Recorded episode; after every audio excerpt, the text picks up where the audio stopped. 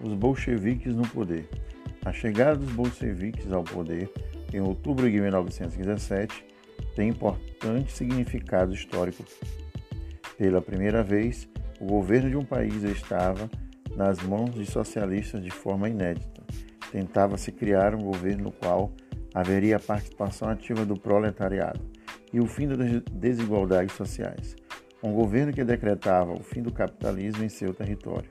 O país, presidido por Lenin, configurou-se como uma república e passou a se chamar República Socialista República Soviética Russa. Com isso, o líder bolchevique tornou-se o primeiro presidente russo e começou a pôr em prática os princípios defendidos pelos bolcheviques. O governo revolucionário estatizou as fábricas, os bancos e as estradas de ferro, promoveu a separação entre Estado e Igreja e confiscou os bens da Igreja e as terras dos nobres, promovendo a reforma agrária. Também decretou a saída da Rússia da Primeira Guerra Mundial, atendendo às reivindicações dos soldados. As medidas de Lenin desagradaram empresários donos de bancos, grandes proprietários rurais e capitalistas estrangeiros, que tinham investimentos no país.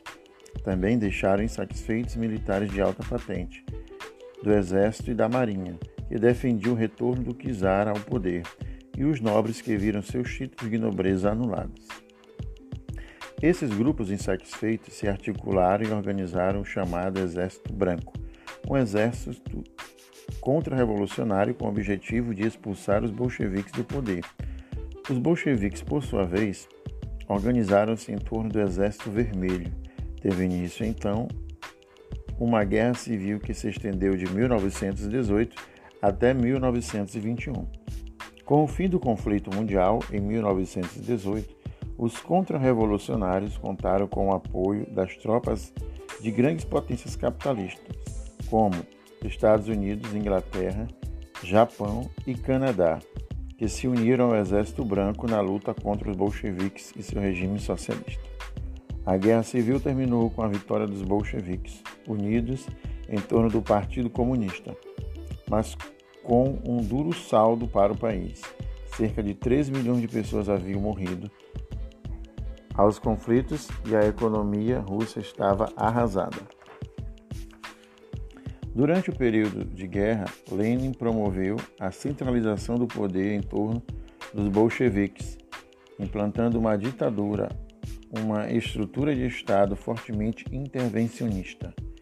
Com isso, passou a controlar a imprensa, extinguiu os partidos políticos adversários e mandou prender ao executar ou executar muitos de seus opositores. Enquanto o Partido Comunista aumentava cada vez mais o controle de todas as esferas da sociedade, os soviéticos perdiam força. Deixaram de ser um espaço para discussão democrática e se transformaram em executores das ordens do partido.